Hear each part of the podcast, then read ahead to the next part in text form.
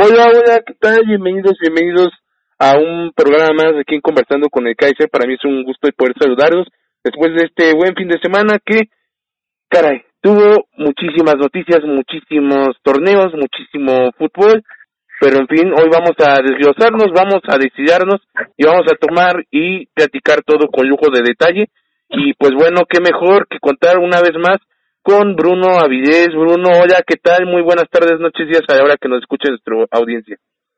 ¿Qué tal, ya? Buenas noches, buenos días o buenas tardes a la hora que sea que estemos llegando a sus oídos. Aquí estamos después de la resaca del fin de semana con toda una gran actividad de deportiva, mucha información. La verdad es que el día de hoy, lunes, se desataron bastantes cosas de último momento durante el día, un día muy, muy turbulento el día de hoy y más aparte toda la resaca deportiva ya y pues bueno, vamos a vender humo ahora. Así es, vamos a vender humo, que es lo que mejor sabemos hacer. Y bueno, vámonos rápidamente eh, a la nota de Víctor Guzmán, que sin lugar a es una nota que nos ha dejado paralizados a todos y que realmente bueno, existen muchísimas versiones, pero pues vamos a irnos por el oficial, que es que Víctor Guzmán eh, salió positivo por una droga social, por decirlo así. Esto ha aparecido en los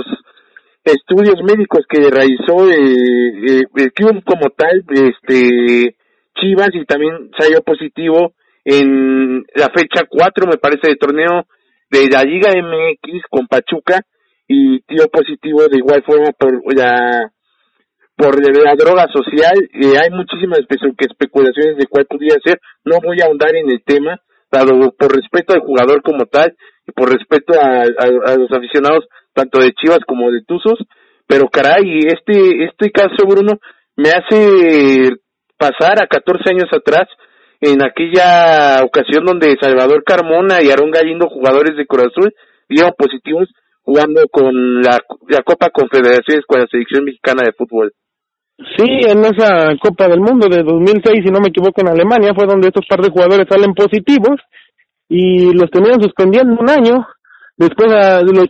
si no me equivoco, Jan Carmona lo volvió a hacer y lo suspendieron ya definitivamente de cualquier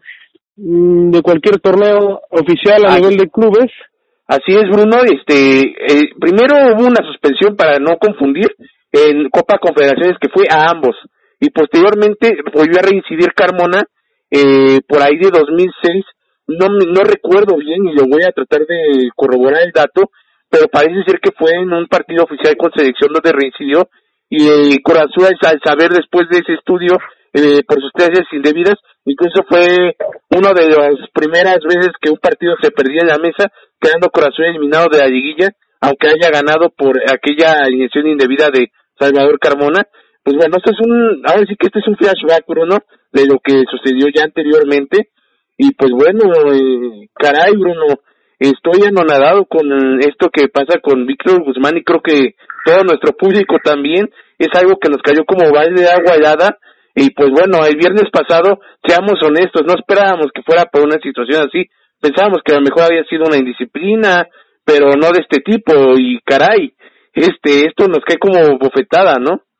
Sí, ya entiendo, cronológicamente, como tú lo dices, el día viernes 10 de, de enero se daba a conocer que Víctor Guzmán entrenaba aparte en un famoso parque en Guadalajara, que entrenaba aparte, que no entrenaba con el equipo, había sido separado y él continuaba sus entrenamientos, pero ya de manera independiente al equipo. Toda la semana, bueno, perdón, todo el fin de semana se estuvo especulando bastante y qué había pasado con él. Me parece que Universal, los récords fueron los primeros que, que comenzaron a declarar que había sido por un tema de dopaje. Todavía el día, el día sábado no estaba nada transparente. en ninguna de las grandes potencias televisoras deportivas como ESPN y, y Fox Sports no daban nada por hecho y fue anoche José Ramón, bueno, el productor de Fútbol Picante da la primicia, pero dada por José Ramón, pero traída del productor, y todos se sorprendieron bastante y fue donde, donde el día de hoy, en punto de las 10 de la mañana, llegó a la Ciudad de México Víctor Guzmán. La verdad que es una imagen ya desagradable porque prácticamente no sé, discúlpeme la palabra, pero parecía que había asesinado a alguien que traían a un pues a una persona que había cometido un delito por la manera en que llegó me parece que estaba totalmente en un mar de pena Víctor Guzmán y fue a arreglar su problema a la Federación de Toluca pues, para para arreglar ese reembolso que tiene que hacer ahora el equipo de el equipo de Pachuca, que fueron más de 10 millones de dólares la, la venta de Víctor Guzmán hacia las Chivas. Y recordamos que Víctor Guzmán ya es canterano de Chivas, salió de Chivas y lo lo habían vendido de Chivas, presuntamente, ahora también, lo que te comentábamos, ahora se, se, especula y nos preguntamos todos eso, de que si realmente el Chepo lo corrió por tener tatuajes como se había rumorado, como, como se había comentado, si el Chepo lo había corrido por tener tatuajes, ahora todos están especulando si no fue por otra situación que lo haya corrido José Manuel de la Torre, regresa a Chivas y le descubren esta vergonzosa situación seis meses después del 10 de agosto contra la, en la jornada número 4 con el torneo pasado de la apertura 2019 contra Querétaro, si no me equivoco, fue el partido en donde Víctor Guzmán, bueno, donde Víctor Guzmán se le hizo la prueba, creo que la prueba se abrió apenas hace unos días, la prueba B tardó un poco más en abrirse y es aquí donde sale positivo y va a regresar a Pachuca, que ya dijo Pachuca, un aplauso la verdad a la directiva que ellos le, lo van a poder respaldar en todo lo que pase, pero ahora, pues lamentablemente para el jugador esperar una, una, una suspensión. Desgraciadamente es un jugador con mucha calidad, a pesar de todo, y bueno, ahora esperar una suspensión y vamos a ver lo que se filtra las próximas horas en esto que hoy cayó como un balde de agua fría para toda para todo el fútbol mexicano es algo que sin duda está manchando pone una una una mancha más en todo en toda la Liga MX y en México. Así es, es una bofetada enorme, Bruno, por parte de este jugador, para no solamente para su equipo, para los hinchas de su equipo, sino para toda la liga. Es una muy mala noticia. Te, tenemos muy entendido y dado por entendido de que, pues bueno, esto no se acaba hasta que se acaba, es hasta que se haga la otra prueba. Y pues bueno, si nos vamos por el lado recto, eh, ahorita los laboratorios mexicanos no tienen este de permiso ni aval por parte de las grandes confederaciones que avalan estas pruebas, por, ende va a ser una segunda prueba ya en Cuba, eh, pero caray Bruno, este, esta situación es sorpresiva dado que Víctor Guzmán es uno de los jugadores que se tenía en, los planes y proyectos este a futuro, en, en las diapositivas que presentaban los federativos, que este iba a ser un jugador fundamental en Qatar 2022 y lo que será el Mundial 2026 de México, Estados Unidos y Canadá. Caray, eh, de verdad estoy anonadado por eso y pues bueno, hay distintas versiones de Víctor Guzmán. En lo personal no quisiera caer, caer en, en sensacionalismo ni nada por el estilo, pero caray Bruno, no sabemos qué sea que haya sido de él. Sus razones, como tú dices, habrá tenido el Chepo para correrlo en aquellos tiempos, pero pues esperemos, este, por bien de, de fútbol mexicano, que esto simplemente, eh, en caso de que sea positivo, que haya sido un error, y en caso de que haya sido negativo, eh, eh, negativo, pues bueno, de igual forma fue un error, pero de la gente que aplicaron los exámenes. Pero pues Víctor Guzmán es un jugador prometedor con mucho futuro, que eh, tiene muchísima clase y que incluso vio minutos con, con Chivas de Guadalajara ante Necaxa. Y pues bueno, este va a quedar como anecdótico esto, un jugador que ya estaba concentrado, hizo una pretemporada y pues va para atrás y es, es probable que de ser este declarado inocente, pues pudiera haber minutos con Pachuca, pero no en esta jornada lógicamente, pero ya más adelante en el torneo, dado que no dio nada de minutos con Chivas Rayadas de Guadalajara ni salió a la banca. Esto como dato para la gente de Chivas o de Pachuca que tenga esa duda, ¿no? Sí, difícil, una situación difícil que pues aunque no lo queramos, aunque sea una situación tal vez de un jugador independiente, tenemos que encontrar y buscar y señalar los responsables de esto. Eh, en sus redes sociales de Pocho Guzmán ya se hizo responsable, ya mandó un pequeño comunicado que indica que sí, la prueba fue, fue abierta apenas, un control de dopaje donde fue sometido el 10 de agosto del 2019 durante la jornada 4 del campeonato de la liga y esta prueba eh, fue abierta el pasado 9 de enero de 2020 donde le fue comunicado el resultado. Apenas hasta el día 9 que fue el día jueves fue cuando fue eh, fue cuando fue separado y el día viernes fue cuando no se presentó a entrenar ya por la situación de vida que ya lo ya había salido positivo en el dopaje. Y pues bueno, lamentablemente un jugador que pues ha manchado su carrera va a quedar señalado y pues difícil salir adelante, para será un poco difícil salir adelante después de esto. Es un jugador, nadie ya, nadie, nadie duda su calidad, incluso se, en lugar de llegar a Chivas pudo haberse, pudo haber llegado a Europa, pero simplemente pues es una situación muy delicada esta del dopaje y que sale positivo. Tú sabes que pues es es abusar de sustancias que otros, para mejorar, que otros no las aplican, que otros tal vez son deportistas de alto rendimiento y que no necesitan ese tipo de sustancias y pues él a lo mejor,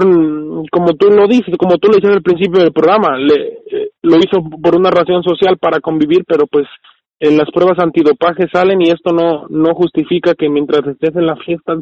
si tú, cuando eres un jugador un, un deportista de alto rendimiento tienes que hacerlo las 24 horas 24/7 tienes que cuidarte tu alimentación tienes que cuidar todo lo que consumes todo lo todo lo que comes todo lo que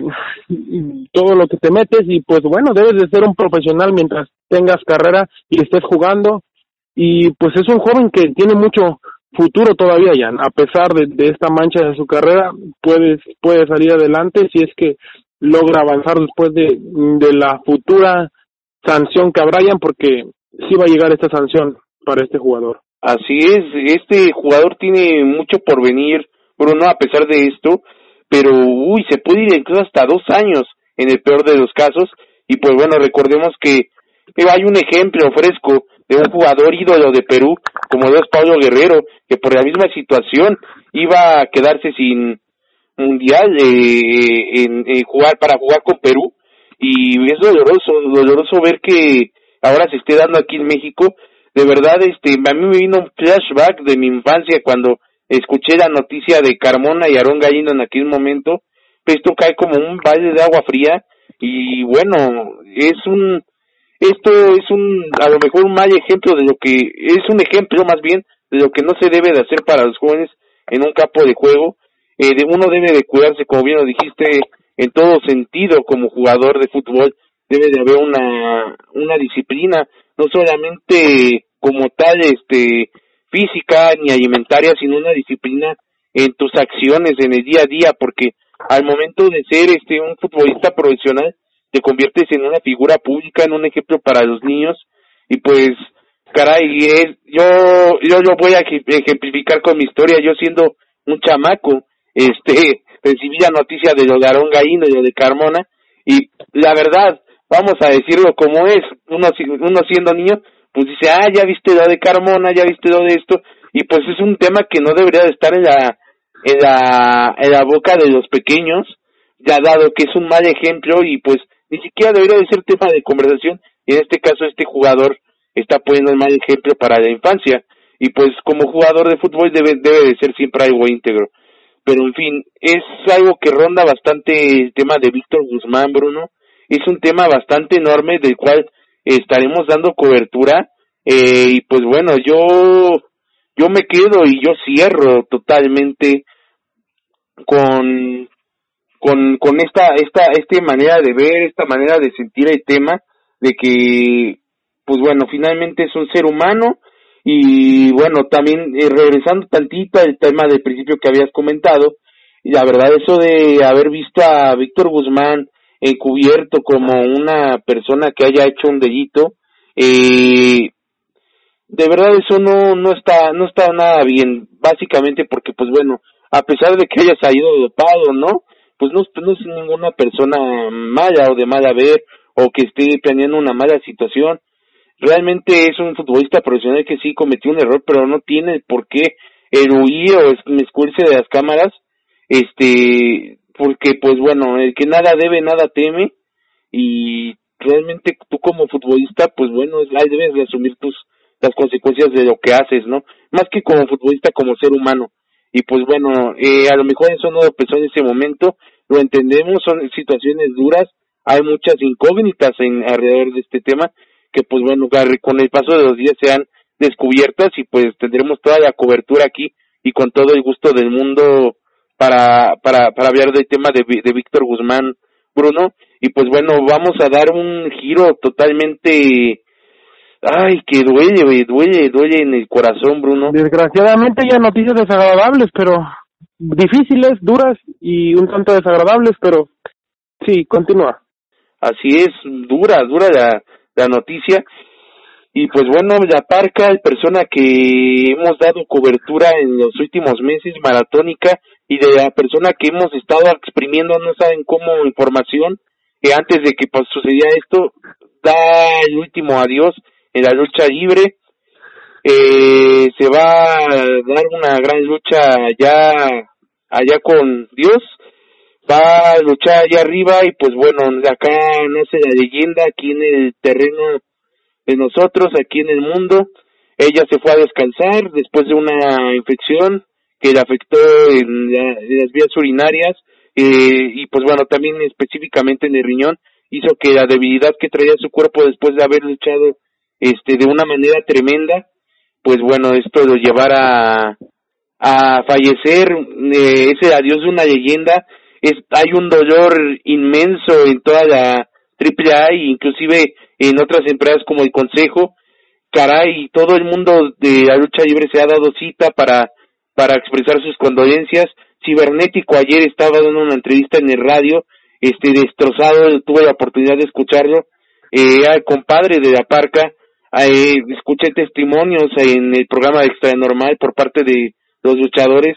Realmente a veces a uno no le cae el 20 pero un personaje está dando la partida. Para muchos a lo mejor sea será bueno el, la parca o no pero realmente el personaje es lo que cuenta y también la persona es la que cuenta. Me parece que el nombre de la parca era Jesús. Eh, eh, y pues bueno, todos nos vamos a quedar con la imagen también de Don Jesús, que fue un una persona ejemplar. Eh, pude y me, una persona me compartió muy en confianza.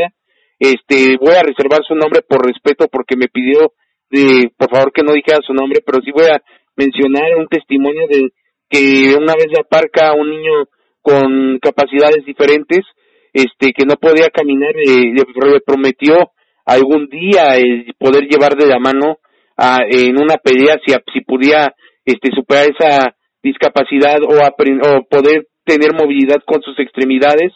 y la parca motivó al, chavo y, y, lo cumplió en una lucha que tuvo por allá en Jalisco pudo salir de la mano de del muchacho y pues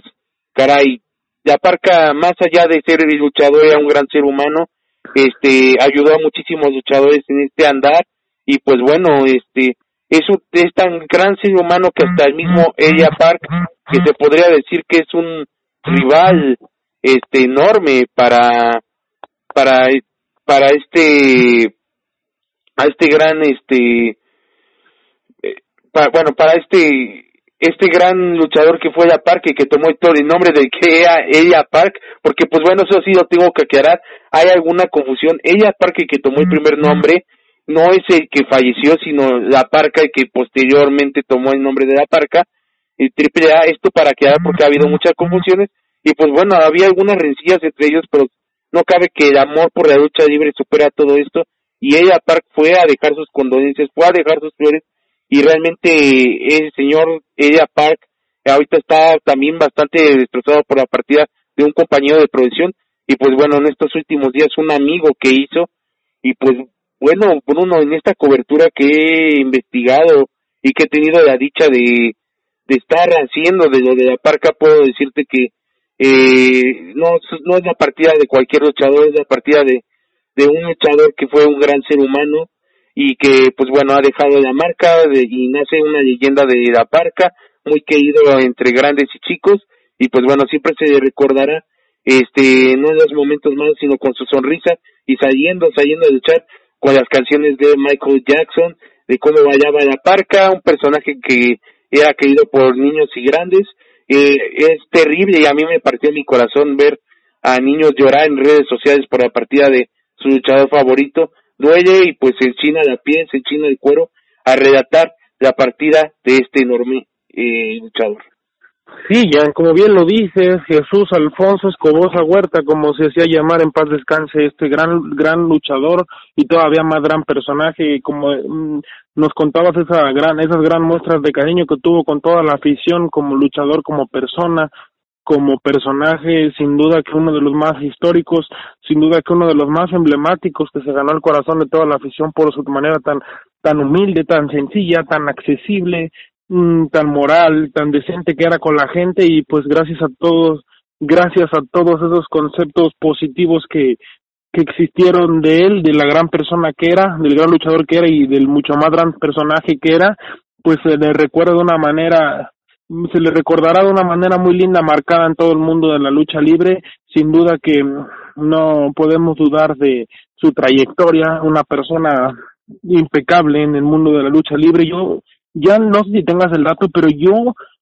fuera del ring, fuera del ring, claro, jamás vi en todo el tiempo que tú, tú creo que tú eres un poco más especialista en ese tema de luchas, pero jamás vi a una persona que se quejara, a un luchador que se quejara de la parca fuera del ring, fuera del ring, en vestidores, en conferencia de prensa, en otro lado, pero jamás vi una persona, persona que se quejara de él. Es un tipo impecable, era un tipo impecable, una gran personalidad la que tenía y pues bueno, lo vamos a extrañar desafortunadamente esa mala caída que tuvo en, en Monterrey hace, en octubre, si no me parece que fue contra Rush, Rush también peleaba su antagonista más grande, Elia Park, que es la parca original, le termina quitando la vida, desafortunado, toda la gente, pues todos sus fans obviamente están tristes, había videos de niños llorando, había videos de afición desató las redes el día sábado de la noche cuando se dio se dio la noticia que desafortunadamente todo el mundo de la de la lucha libre mexicana y no solo mexicana también es reconocido en otras partes del mundo como en Estados Unidos y en Japón pues está de luto ya y pues desafortunadamente esta gran luchador esta gran persona pues se ha quedado ah, le han contado tres tres caídas y pues ya no va a poder levantarse. Así es pero se levanta una gran leyenda, Bruno, y pues sí, confirmo, es una persona que fuera de ring nunca tuvo ninguna queja, y pues mira, este, a pesar de que la única, se podría decir, rivalidad que tuvo poquito fuera de ring, terminaron abrazados como hermanos, ella Park y la Parca, y pues bueno, eh, también cabe señalar, y esto no lo estoy diciendo yo de mi cosecha, lo dijo el hijo, este, Caris la momia, que va a tomar el, eh, eh, bueno, va de legado de su padre.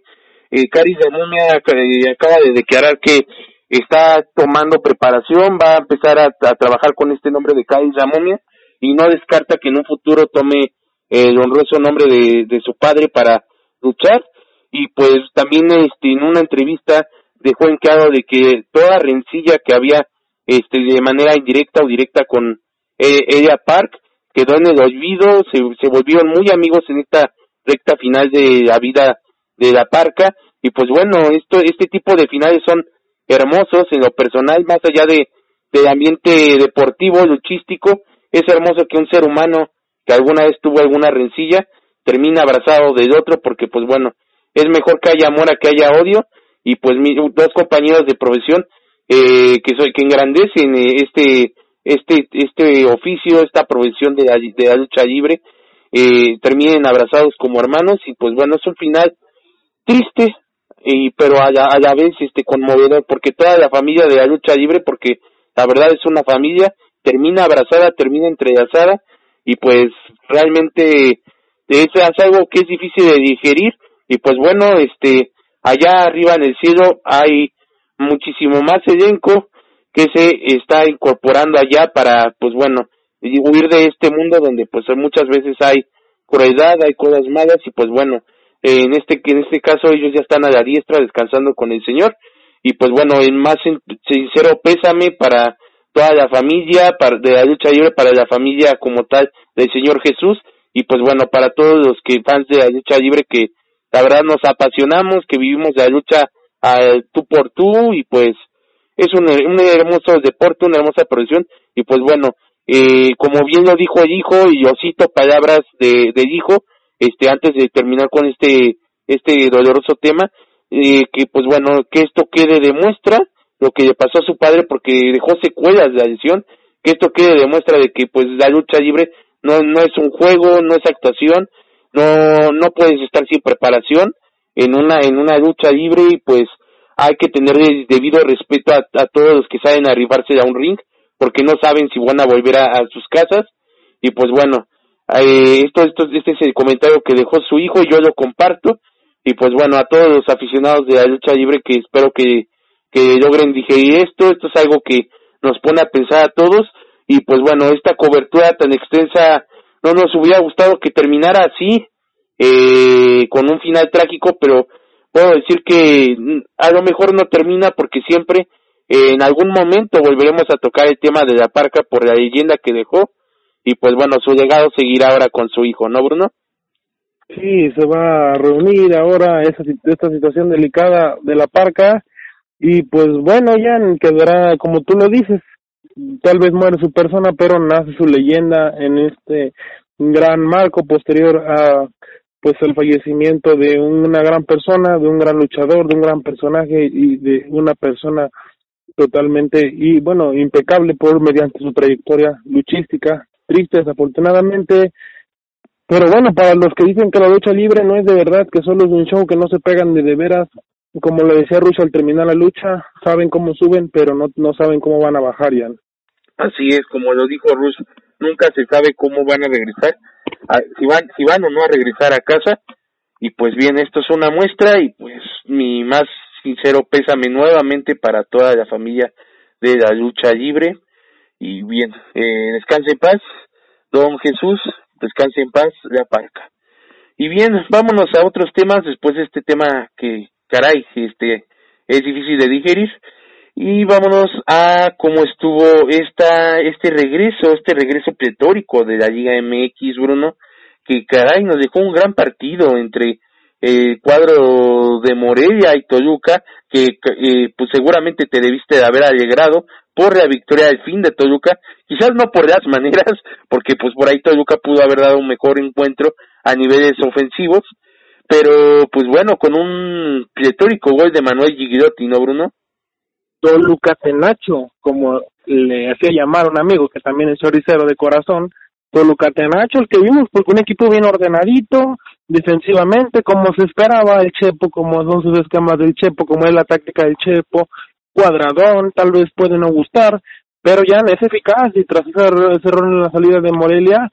pues termina aprovechando el Puma Gigliotti, que si no metía ese, bueno, yo no sé cuál va a meter, porque este jugador la verdad es que desde que llegó ha quedado mucho, mucho a deber, a deber, tú ya lo, creo que ya lo ubicabas desde Independiente, que estuvo en Boca, que salió mal, llegó con un gran cartel, siendo el goleador de Argentina, te lo vendieron como una figura, el torneo pasado quedó muchísimo a deber, y ya se hizo presente por primera vez en ese torneo, obviamente en una jornada, pero con este gol y echándose atrás, eh, termina sacando los tres puntos Toluca en una, en una difícil visita a la escuadra Pure, Purepecha, con la, de, la casa de la escuadra Purepecha al Cerro del Quinceo, donde además cabe resaltar que Aristigueta, me parece, no sé si estaba tocado ya, tú sabrás, tú sabrás un poco más del tema, pero yo, pero yo me parece que tuvo que haber ido de arranque, ido de arranque Aristigueta para la escuadra Purepecha, cuando entró él prácticamente le cambió la cara a este este jugador venezolano tuvo por ahí una dos, un cabezazo que se le fue, no termina por conectar, pero pero por fortuna para toda la afición choricera y pues incluyéndome también terminamos sacando la victoria en una forma que tal vez no nos guste, pero pues es lo que esperábamos o lo que todos esperaban al contratar a Chepo. No sé si le vaya, qué tanto le vaya a durar esto de echarse atrás.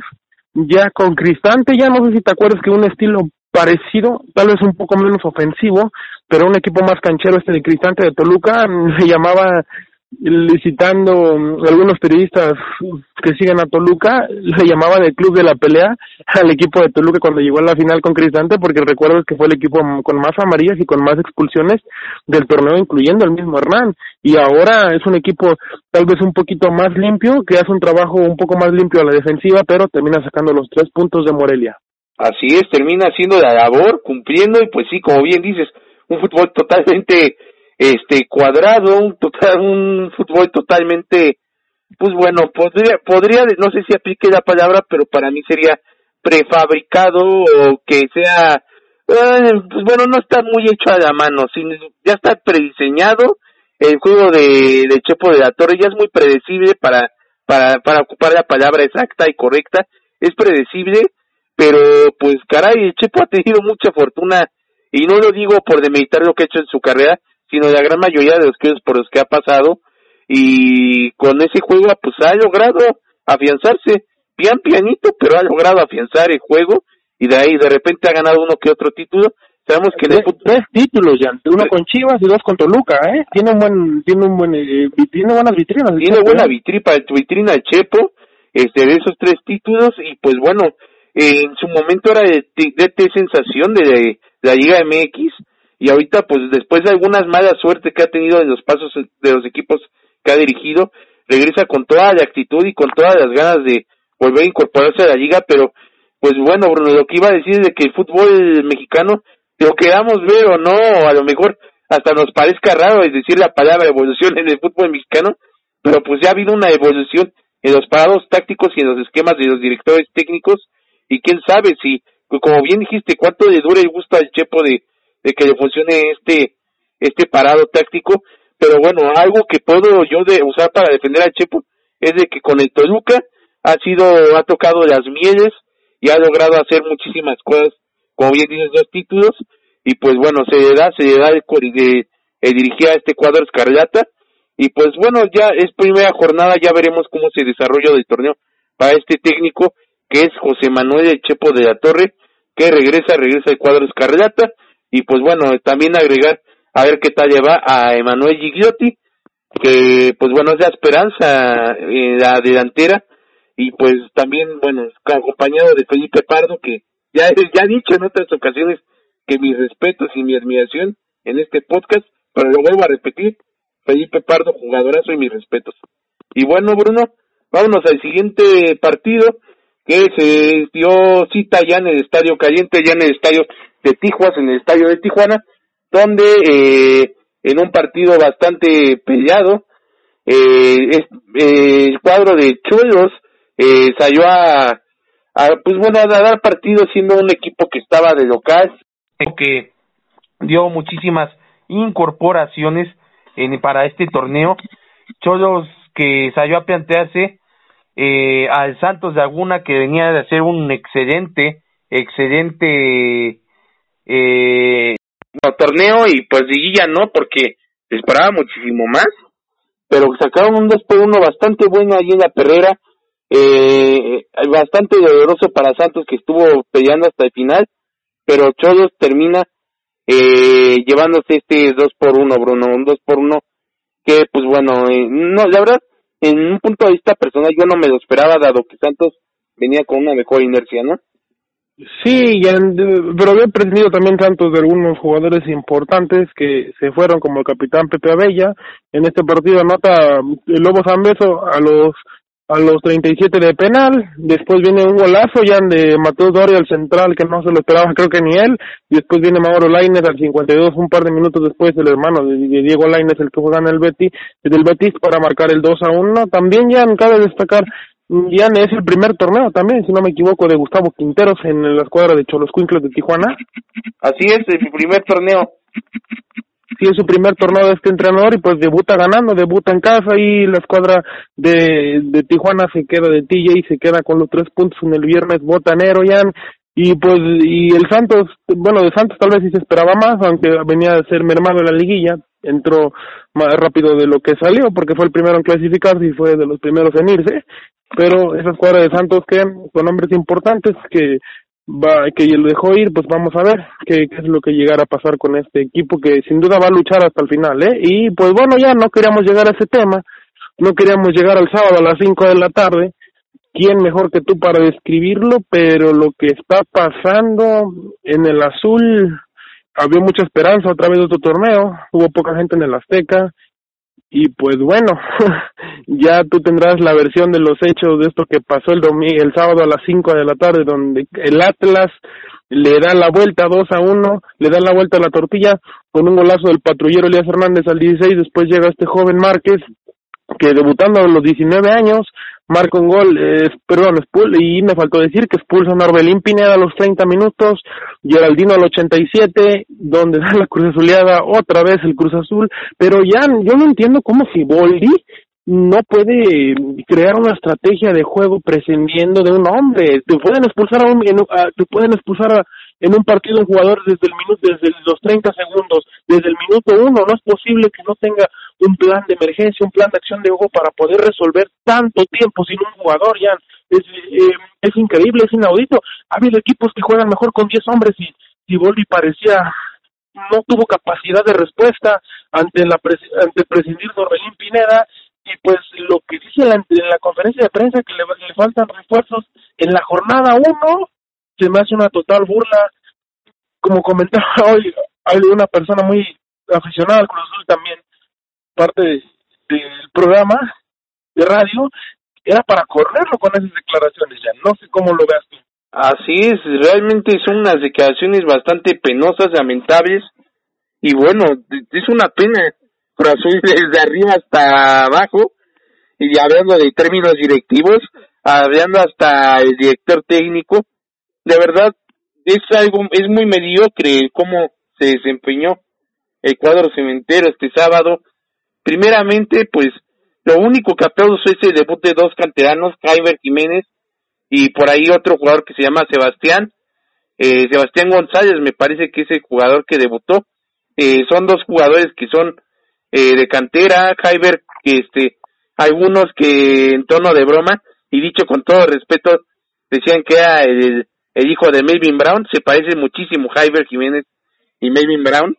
eh, un morenazo que la verdad no, no lo juzgo ni lo juzgo como si ya tuviera muchísimos partidos,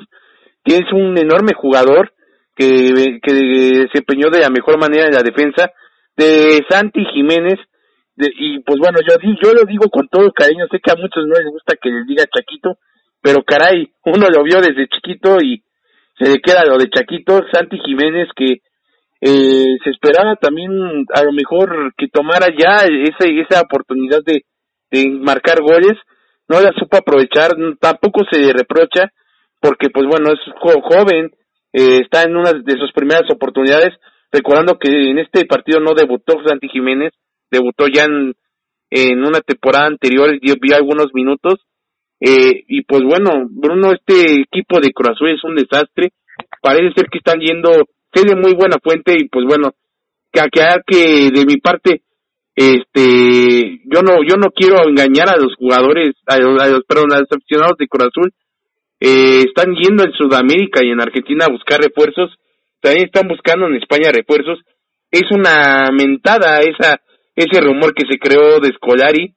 Eh, no viene a Cruz Azul. Eh, y también quiero aquí aclarar aprovechando eh, y abriendo un paréntesis aprovechando aclarar que yo en ningún momento eh, he dicho de por mi parte que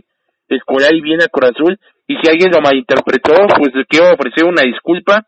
Eh, como muchos sabrán yo estuve eh, eh, publicando la página de Futboleros MX a partir de este día. Eh, yo ah, doy un paso de costado en Futboleros MX, eh, yo ya no voy a publicar en esa página. Y pues bueno, una disculpa a todos los que en algún momento llegaron a pensar que todas las publicaciones sean mías. Realmente yo lo que publico va con mi sello, va compartido con la página de Jan Gómez y pues bueno, eh, aclarar y que todo, a, partir de hoy yo me deslindo de Futboleros MX agradeciendo a todo el equipo de Futboleros MX y pues bueno, todos van a seguir este viendo las publicaciones en Ian Gómez y en futuros proyectos que estaremos encabezando mi amigo Bruno y algunos compañeros de la Raúl del Capo, primeramente Dios, está ya por lo pronto la única página eh, personal en la que yo publico es Ian Gómez y en Comunidad Corazón y a sabiendas de que pues próximamente podría haber sorpresas, ¿no? en un blog personal de conversando con el Kaiser, eh, donde voy a estar compartiendo con Bruno y este y a lo mejor en otro proyecto con la Raúl del Campo y que pues bueno ya veremos cómo se, encabeza eso, ¿no? Pero sí, aclarar eso, Bruno, y pues bueno, perdonando que me desvíe del tema, porque sí era muy importante, vuelvo a lo de eh, la máquina cementera de corazón, que pues bueno, hay que tener resignación, hay que tener paciencia, y pues bueno, al menos al día de hoy, lo único que queda es ver que se desarrollen jóvenes en este torneo si es que no se refuerza Cruz Azul a tiempo, que bueno, ya, ya, ya no se refuerzó a tiempo, o sea, a tiempo digo jornada 4 o 5 para no perder la costumbre, parece que los refuerzos no van a llegar hasta la 8 o 9, conocemos a nuestra directiva, y caray, a ver qué pasa con Siboldi, un técnico que muestra con sus gestos que, que está nervioso, que no se siente seguro, no, no augura buenas cosas para la máquina cementera de Corazón Bruno. En fin, no, no tengo nada más que mencionar de este, de este encuentro entre Corazón y Atlas, más que felicidades por Atlas. Ignacio Geraldino es un gran refuerzo que seguramente va muchísimo al cuadro atista y pues un, una felicitación a, a los Sierra Gorri que armaron una gran plantilla para Atlas. Y vámonos a León Querétaro, ¿no, Bruno? Sí, vámonos a León Querétaro, donde la, donde la Fiera vence tres, donde la Fiera vence 3 a 1 al conjunto de Gallos Blancos. Y bueno, un equipo de Gallos Blancos que había mucha incertidumbre, porque había cambiado de dueño, cambió hasta de marca de patrocinador de playera y termina cayendo 3 a 1 frente a la Fiera, donde ya Ángel Mena cobró dos penales, uno lo cobra de una manera excelente, pulcra, admirable, y el otro muy arriesgado, se rifa con una, se rifa con una panenca, un poco arriesgada y de milagro termina entrando la, la pelota, me parece que Nacho Ambriz se veía que no le gustó, no sé si lo regañó, le dijo que no lo volviera a hacer, pero al final termina entrando la pelota, al 24 y al 72 los penales de Ángel Mena, el ángel del gol, aparecía mm, primero Castillo de Querétaro, 1 a 0 al minuto 6, después en el, en el primer tiempo también al Leo Ramos al 44 y gol de la fiera como dice Urbañanos termina marcando el 3 a 1 por parte de la escuadra Esmeralda de los Panzas Verdes frente a los Gallos Blancos del Querétaro ya pero bueno vámonos ahora sí con el tema que están esperando varios escuchan varios varios escuchan este podcast donde las Chivas Rayadas del Guadalajara vencen 2 a 0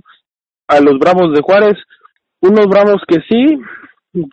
aunque suene fuerte, pero dan pena, pero las Chivas era importante que comenzaran ganando a pesar de jugar contra Bravos de Juárez, que varios menosprecian su victoria, pero sin duda que un plantel donde tenía varias expectativas, varias presión por los refuerzos, por su presentación, era un partido de alto riesgo, que si no lo ganaba podía haber mucha mucha polémica, eh, poner en duda los refuerzos, poner en duda toda la inversión, poner en duda el inicio del torneo, y creo que podrán estar tranquilos una semana más. Se ganaron la confianza, donde Macías se estrena otra vez con otra vez con la escuadra del rebaño al, 30, al 36 y al 34 Alexis Vega, un par de golazos los que terminan anotando estos jóvenes mexicanos, ex Toluca y bueno, un ex, ex León, ex Fiera contra un Bravos de Juárez que prácticamente no camina y la va a ver la va a ver difícil durante todo el torneo. Ya se me curioso, solamente de titular Macías de arranque Macías de arranque, me parece que el grupo interno que ya estaba cerró filas y no han permitido o no no se pusieron de acuerdo, no tengo las pruebas, claro, pero así como lo veo con Luis Fernando Tena que iban a entregar todo para que les, les siguieran dando continuidad, porque es un equipo que en sus últimos cinco partidos del torneo pasado ganaron cuatro, sacaron buenos puntos, estuvieron a tal vez porque si hubiera llegado un poquito unas dos fechas antes, Luis Fernando Tena tal vez hubiera podido meterse a la liguilla, pero es un grupo que a pesar de, de no jugar con sus refuerzos se hizo fuerte y entraron de cambio Antuna, Angulo y Vázquez, tres de los refuerzos, eh, Vázquez regresó al equipo, el gallito Vázquez, y es un equipo que se mantiene siendo prácticamente casi el mismo, menos Macías ya, y pues ahí Chivas va a haber una competencia interna muy, muy, muy fuerte. Y ya no sé si viste alguna jugada de la Chofis, un par de jugadas. A lo mejor voy a vender humo, voy a vender polémica, pero no le pasa el balón a Macías cuando está solo. Y no sé si tal vez ahí podamos poner a, tal vez con cierta cierto malestar por aquellas aquellas pasadas declaraciones que en un tiempo dijo Macías acerca de Chivas. Así es, este este Chofis López que bueno, caray,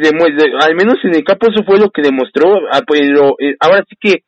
literalmente en su lenguaje y actitud corporal, inclusive hasta futbolística, que ese desagrado por José Juan Macías, por JJ Macías, y pues, caray, bueno, no, ¿qué te puedo decir de Achofis? Parece ser, siendo honestos, más allá de que sabemos que es el más fiestero, parece ser que este se está tomando en serio este torneo, se ha visto un poquito más de motivación y pues de menos de apatía, pero eso no quita que a lo mejor no esté siendo buen compañero con JJ Matías y pues bueno, no no podemos asegurar nada, pero podría por ahí si si ojalá y no y no le deseamos el mal a Chivas, pero si esa situación que podría detonar en algún momento detonara, podría ser algo que desestabiliza a las Chivas, esperemos que así no lo sea, pues Fernando Tena es alguien que hace, sabe hacer grupo, es un técnico comprobado, caray, ¿qué, qué, qué se puede decir en el currículum? Hizo, hizo medallista olímpico a la selección e hizo campeón a Cruz Azul, caray.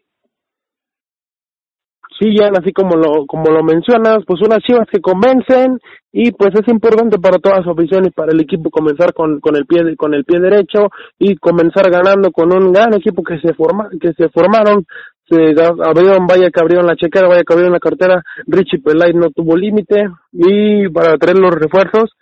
Pero bueno vamos a ver qué pasa con estas chivas que la primera jornada bien convencen tienen asistencia y tienen los tres puntos en la bolsa a pesar de, de ser contra Bravos de Juárez un equipo que la verdad va a sufrir durante todo el torneo, pero pues es importante ganar y con todos los aspectos que había en el, en el entorno alrededor de, la, de lo que iba a presentar Chivas, es importante que comience ganando y pues bueno, será un gran equipo y, y ya si Chivas se dice ser el más grande, mínimo tiene que entrar a la liguilla, ¿eh? está obligado con este equipo y cada torneo mínimo tiene que entrar a la liguilla y, posteriormente buscar el título tiene que ser una obligación con esta inversión, mínimo entrar a la liguilla. Así es, mínimo debe de entrar a la liguilla eh, este cuadro de Chivas por toda la inversión, por toda la infraestructura que está dando a Mauri Vergara que bueno, él no sabe nada, pero está cumpliendo dejando trabajar a Pedáez y bueno, a ver qué tal, qué tal se torna esto, este ambiente para Chivas y pues bueno, yo lo único que quisiera destacar de, de Bravos de Juárez que bueno, quizás sea una franquicia pequeña y todo, fue que mantuvieran a Diego Roldán, que ese uruguayo es de lo más rescatable, le dio en algún momento algún dolor de cabeza a la defensa chiva, y pues bueno, si este Gabriel Caballero, que sabe hacer buenos grupos, logra exprimir el jugo a Diego Roldán, podría Juárez, este, no, no puedo decir que pasara a liguilla, pero sí dar algunos dolores de cabeza en liga, esperemos que pueda mejorar este cuadro de Juárez, que como bien decíamos en programas pasados, ya un directivo de ahí es Guillermo Cantú, ex selección mexicana, Bruno.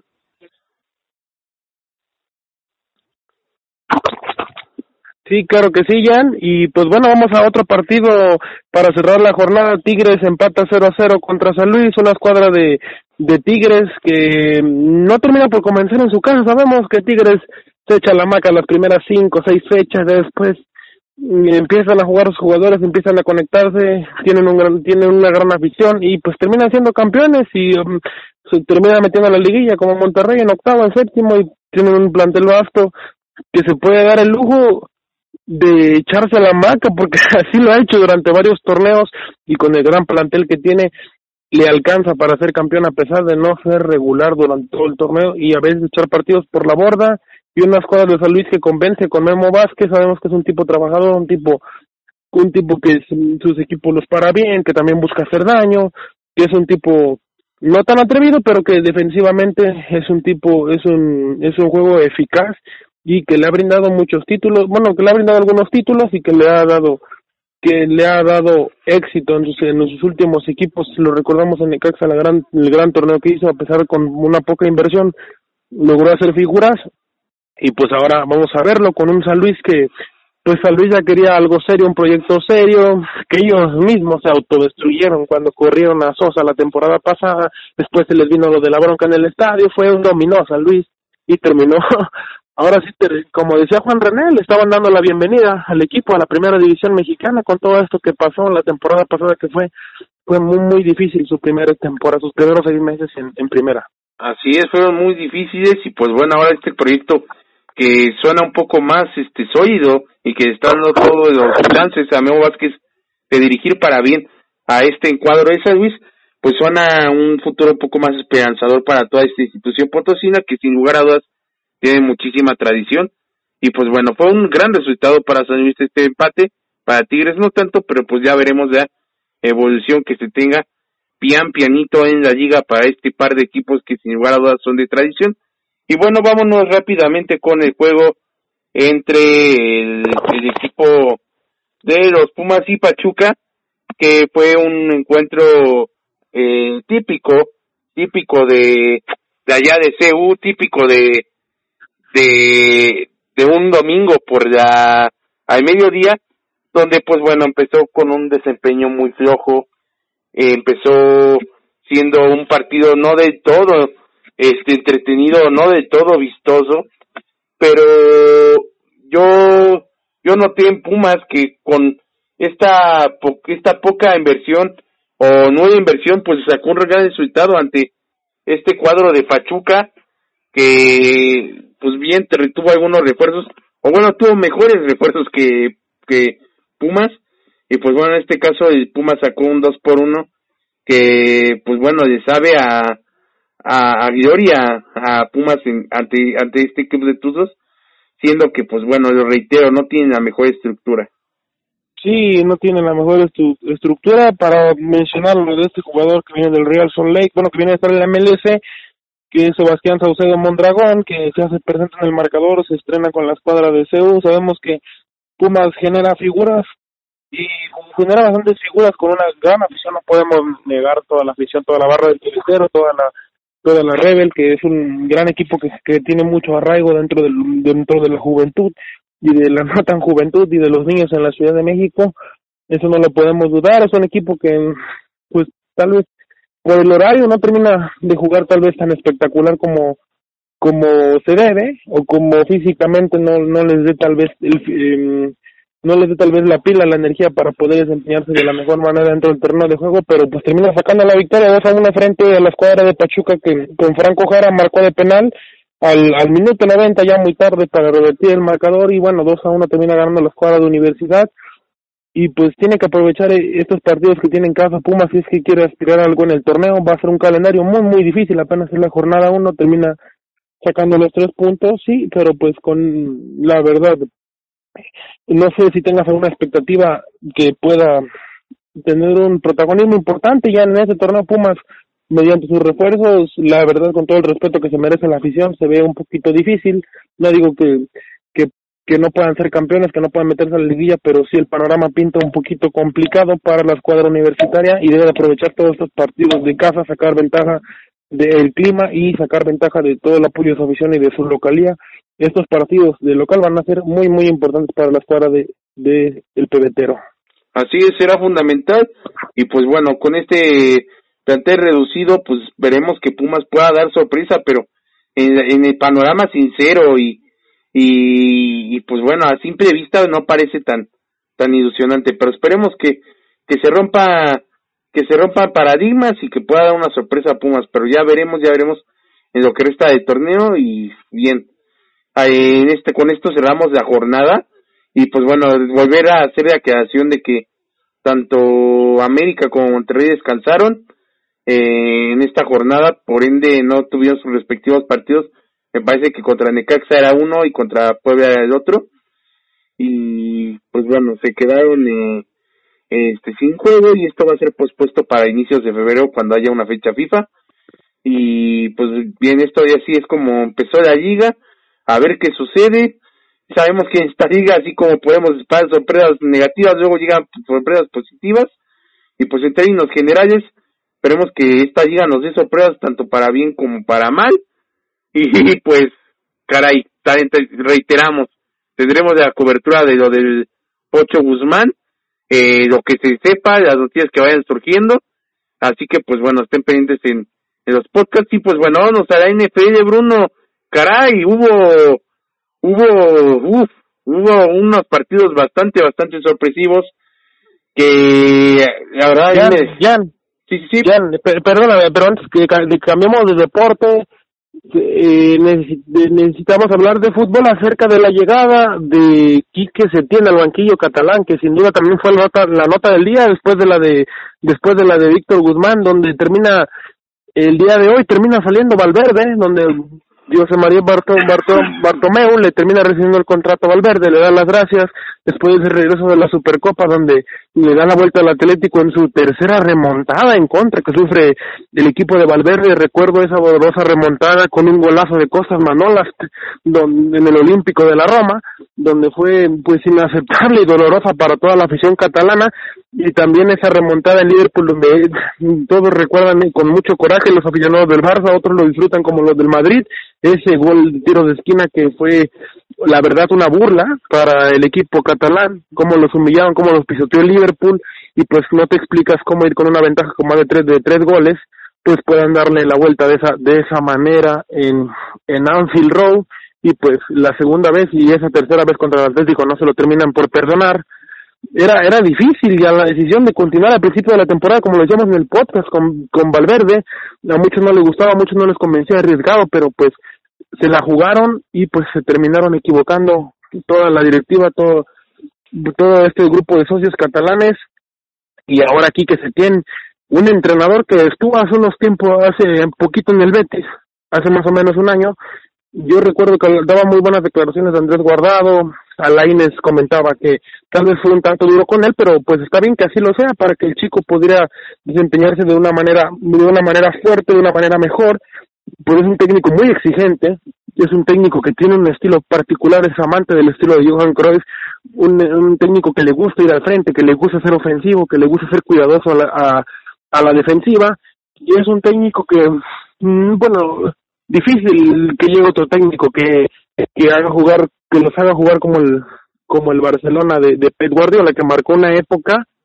ese Barcelona no solo en el Barcelona, sino también en la selección, y pues ahora un Quique Setín que sí, termina por convencer a un gran entrenador, ya es un tipo con todos los años de experiencia, con todos los años de carrera, y pues en lo personal creo que es actualmente con los técnicos con los técnicos que están disponibles me parece que es la mejor opción para el Barcelona. Espero no equivocarme ya, pero pinta para pinta para bien lo de Quique Setién, aunque me parece que tal vez es un es un poquito tarde ya, tuvieron que hacerlo al principio de la temporada, ya les costó un título que es la Supercopa y podría pues, costarle la Liga Española si esto no se aplica. Podría costarle y podría costarle la Liga Española, pero es, es ahora para resolver en enero, prácticamente a dos meses del arranque, un poquito más de dos meses del arranque de la Liga, y pues ahora es el momento de revertir, el momento de cambiar de chips, cambiar de aires, que a pesar de estar en primer lugar, ya a pesar de estar en primer lugar, terminan cambiando de técnico por no convencer las formas. Tú sabes que en algunos equipos es ganar a como se dé lugar y en otros equipos sí importan las formas. Y también ese partido ya contra el español que te decía que empataron,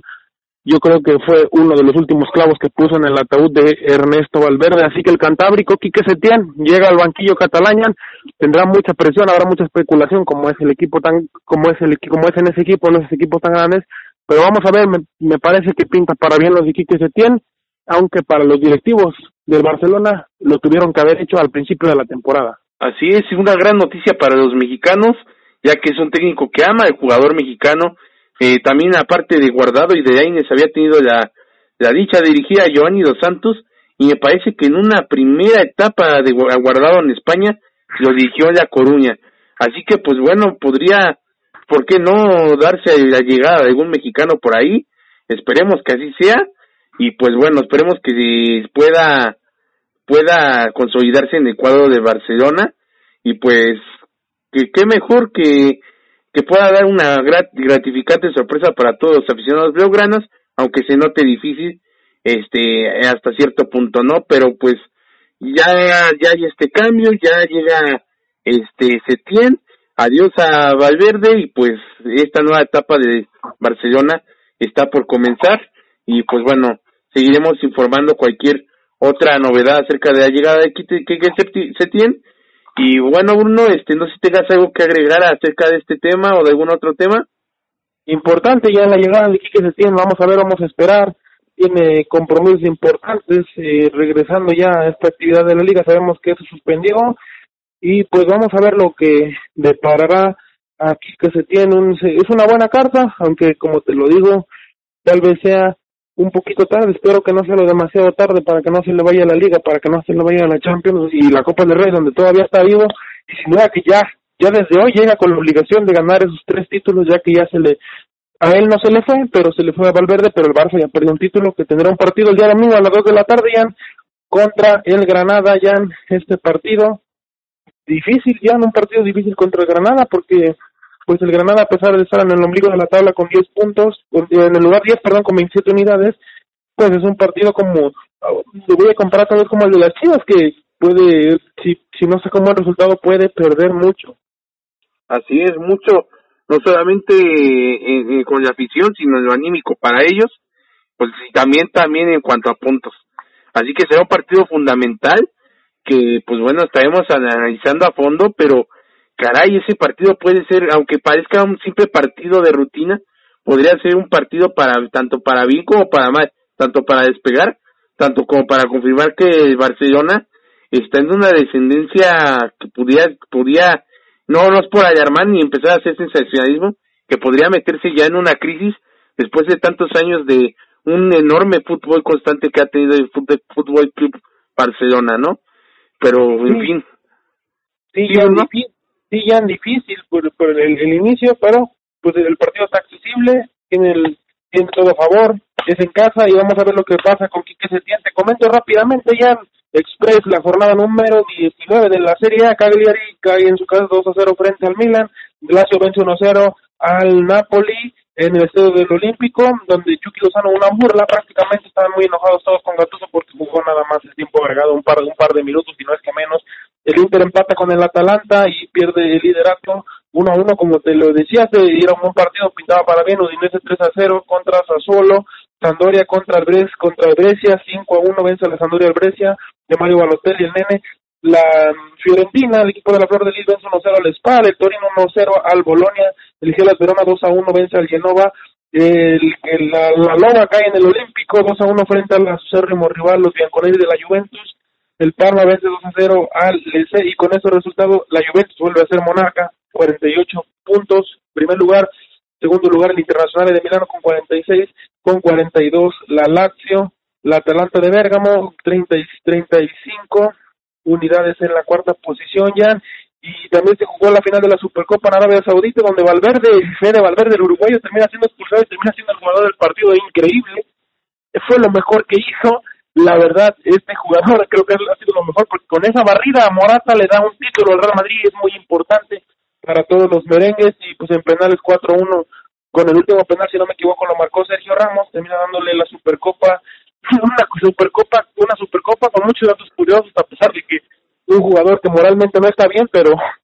está bien, es algo complicado, y además que los, los equipos que jugaron la final y el campeón ni siquiera ganaron ningún título que te da acceso a esta final ya y pues esta es la actividad del fútbol del fútbol europeo del, fútbol de viejo continente donde donde el Tottenham y Liverpool también hay mucha información ya, termina ganando Liverpool 1, 1 a 0 en la casa del, del, Tottenham y pues Raúl Jiménez y Wolves 1 a 1 frente a las Urracas de Newcastle. son algunos de los partidos donde Raúl Jiménez vio, la titularidad del viejo continente ya en Express. Así es. Y pues esta información rápida acerca de la Serie A y de las demás días y sobre todo de la Supercopa que se ganó y ganó este Real Madrid, esta copa que pues bueno, este una copa mercadológica como bien habíamos mencionado, este una copa sacada de la manga, pero pues la gana el Real Madrid y pues ganar es ganar y un gran trofeo a las vitrinas. Habrá que ver cómo está el desempeño en todas estas ligas europeas, Bruno. Se ve que vamos a tener unos fines de semana ya llenos, llenos de actividad, llenos de, de felicidad. Y pues bueno, esperemos este que pueda ser eh, semanas de, llenas de, de buen fútbol y también este ya ya sigue sigue empezando a acercarse a Champions y eso es una enorme noticia. Y bueno Bruno vámonos rápidamente vamos a cambiar este de forma de balón y vamos al fútbol americano de la NFL que ahora ahora sí ya holding offside defense vámonos con toda la actividad de los emparrillados de este fin de semana todos los que estaban esperando esta sección donde comenzó el día sábado a después de las 3 de la tarde, donde en la casa de la mesilla, en el, en, en el estadio más caro de la NFL, según John Sutcliffe, John Sutcliffe eh, vence San Francisco como era de esperarse, los 49 de San Francisco vencen 27 a 10 a los vikingos de Minnesota con una gran actuación de Jimmy G, el Jimmy Garoppolo, el coreback de del coreback de los de los 49 de San Francisco que termina dejando a Kirk Cousins, a Stephon Dix y compañía fuera de esta ronda divisional y se catapultan a la final de la conferencia nacional donde vaya que va a estar muy interesante ya tal vez sea no sé si atreverme a decir esto pero tal vez para mí este es un Super Bowl adelantado San Francisco en Santa Clara contra Green Bay que más que un poquito más adelante te voy a estar diciendo ya como que cómo fue el partido de Green Bay porque hubo polémica al final y donde los Titanes de Tennessee dieron la sorpresa más grande, hoy me decían del siglo, y a mí me, me, me sonó raro, me sonó raro que del siglo, pero esos Titanes que, la, que hace unas temporadas se metieron a playoffs también, se quedaron muy cerquita, pero Derek Henry, el head coach le da a John Harbaugh una cátedra, el head coach de Titans le da una cátedra a John Harbaugh y termina venciendo aplastando, doblando 28 a 12 a los cuervos de Baltimore, que ya, que muchísimos, muchísimos, a ellos y a los Santos de, de, de Nueva Orleans, eh, muchísimos expertos en NFL los ponen a ellos dos en el Super Bowl, que ahorita ya no están, ya no está ese par de equipos, y pues los cuervos de Baltimore con Lamar Jackson con una excelente temporada, pues terminan quedando fuera, algunos dicen que no sabe otra cosa hacer este muchacho más que correr, pero pues eh, es un partido difícil. Yo recuerdo una jugada en que se la jugaron en, en cuarta, que después de ahí no terminan por avanzar. De, ahí se viene una gran carrera de Derek Henry que, que los pone muy cerca a los titanes de anotar, posteriormente lo hacen, 28 a 12, los titanes que son la sorpresa y que van a enfrentar a los jefes de Kansas City que perdían en Arrowhead en una temperatura con fue una remontada épica, ¿eh? Y una remontada épica, cuatro grados bajo cero los que se vivían en Arrowhead Stadium en Kansas City, donde el equipo de Andrew Reid, de Patrick Mahomes, de Travis Kelsey, que tuvo un partidazo, el, el receptor de Kansas City, donde 51-31 terminan ganando los jefes, perdían el partido por más de 20 puntos a cero ya. Increíble que Houston en el segundo tiempo, en el tercero y cuarto cuarto solamente pudieron hacer una anotación. Increíble lo que pasó con Tejanos que a pesar de tener un buen equipo con de Andrew Hawkins con J, con JJ con JJ Watt que no tuvo mucha actividad lo han, lo arrastrado mucho las lesiones lo han golpeado mucho las lesiones y con de Sean Watson que no terminan por convencer estos Tejanos de Houston que si hacen buenas inversiones cada temporada tienen buenos equipos pero pero al final les termina pensando tal vez eso que se necesita, esa grandeza que busca este equipo de Tejanos para estar en, la siguiente ronda y unos jefes de Kansas City que recibirán a los Titanes de Tennessee. Un partido que luce como gran favorito jefes, pero ya en todos los partidos que ha jugado Titanes, lucía como favorito el rival, lucía como favorito el rival, lucía como favorito Baltimore, lucía como favorito Patriotas, y no dudes que los Titanes puedan dar una sorpresa en Arrowhead y terminen metiéndose al Super Bowl a pesar de que los jefes son favoritos para este partido. El caballo pues, negro de los Titanes, sí, los, increíble. Los under los underdogs, como termina, como se hace llamar en el, en el americano, hacen eh, recuerdo hace aproximadamente dos años que Filadelfia se catalogó así, los underdogs, y terminaron levantando el título y venciendo, aplastando brutalmente a Patriotas en un Super Bowl, la escuadra de Doug Peterson, y con un Nick Foles que no tiene, que no juega en su equipo, y terminó levantando el Vince Lombardi, pero bueno, esa es otra historia. Y también el partido que más esperaba, tal vez no hubo tantas emociones en este partido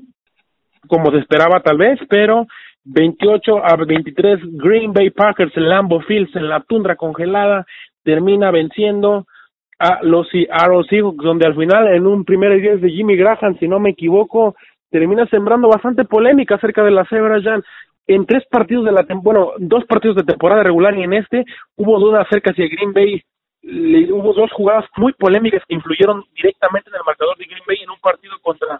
contra Detroit, contra Detroit si no me equivoco es rival de conferencia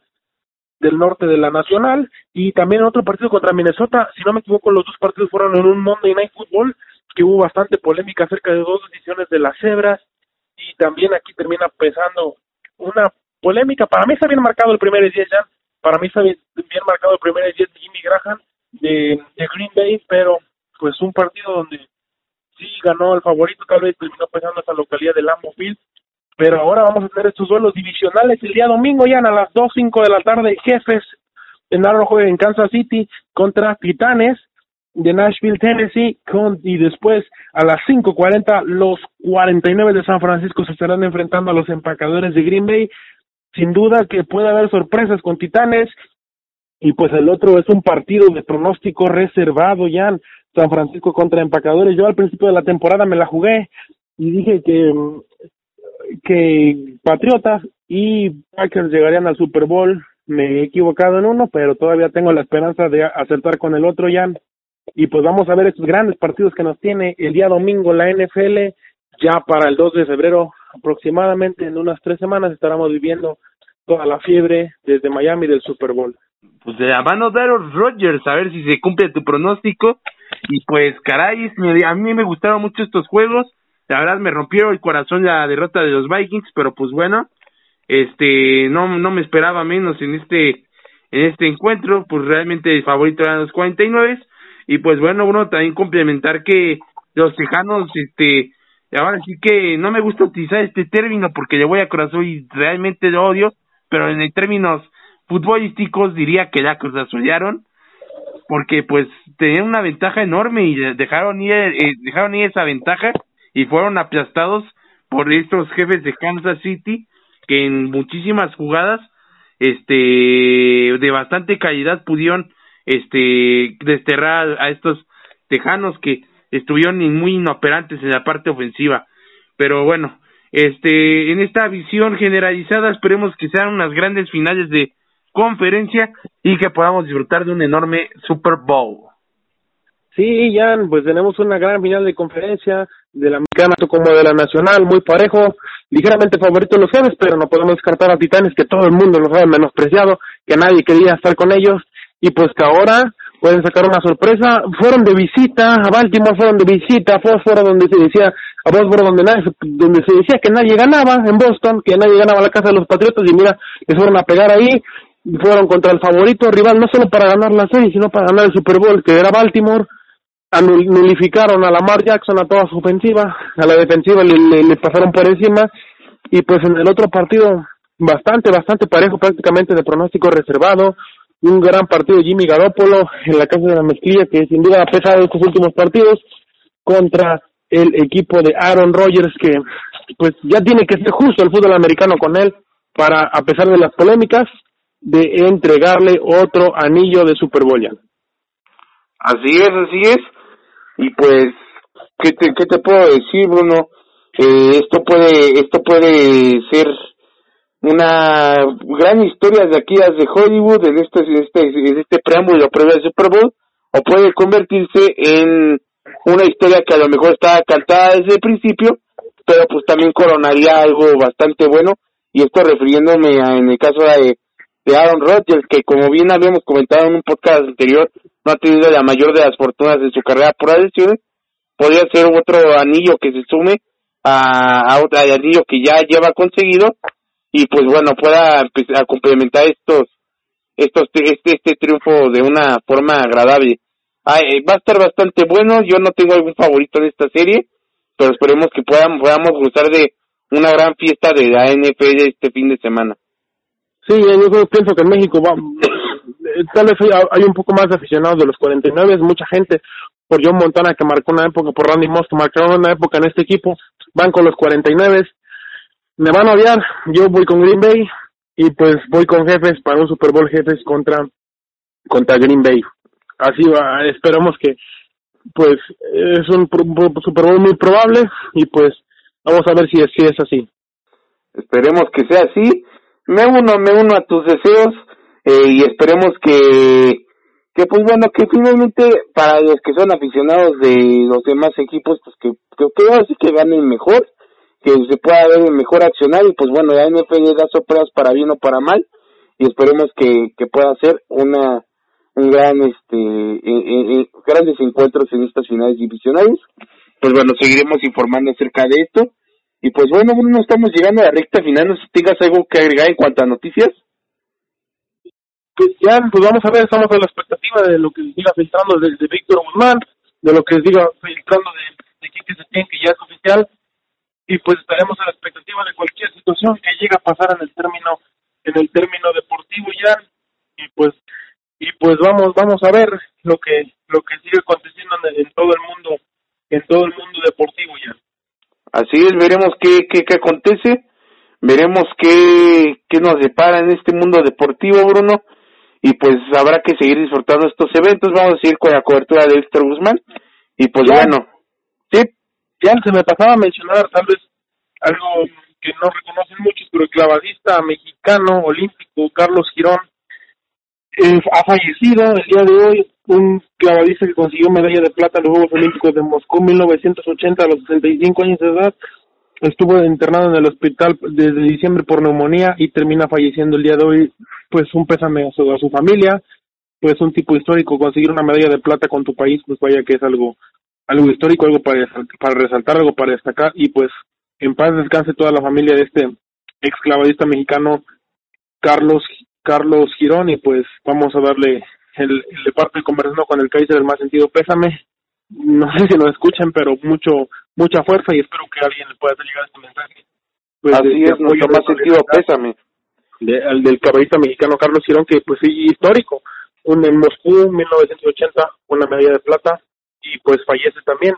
el día de hoy en un lunes muy turbio muy negro noticias de todo tipo, mucha información, ya nos alargamos bastante, pero pues gracias por escucharnos. Les dejo mis redes sociales Bruno Avilés en Facebook, A, V,